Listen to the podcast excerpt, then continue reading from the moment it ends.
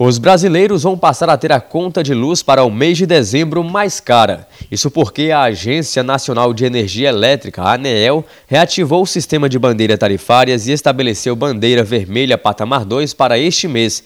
A taxa é considerada a mais alta com um custo de R$ 6,24 por 100 kWh consumidos. Por conta da pandemia, a ANEEL havia decidido, em maio, manter a bandeira verde acionada até 31 de dezembro de 2020. No entanto, a diretoria do órgão alegou que a queda no nível de armazenamento dos reservatórios das usinas hidrelétricas e a retomada do consumo de energia contribuíram para a necessidade do aumento.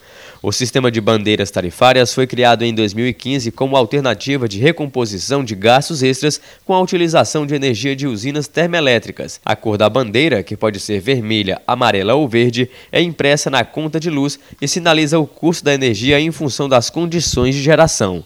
Reportagem Marquesan Araújo.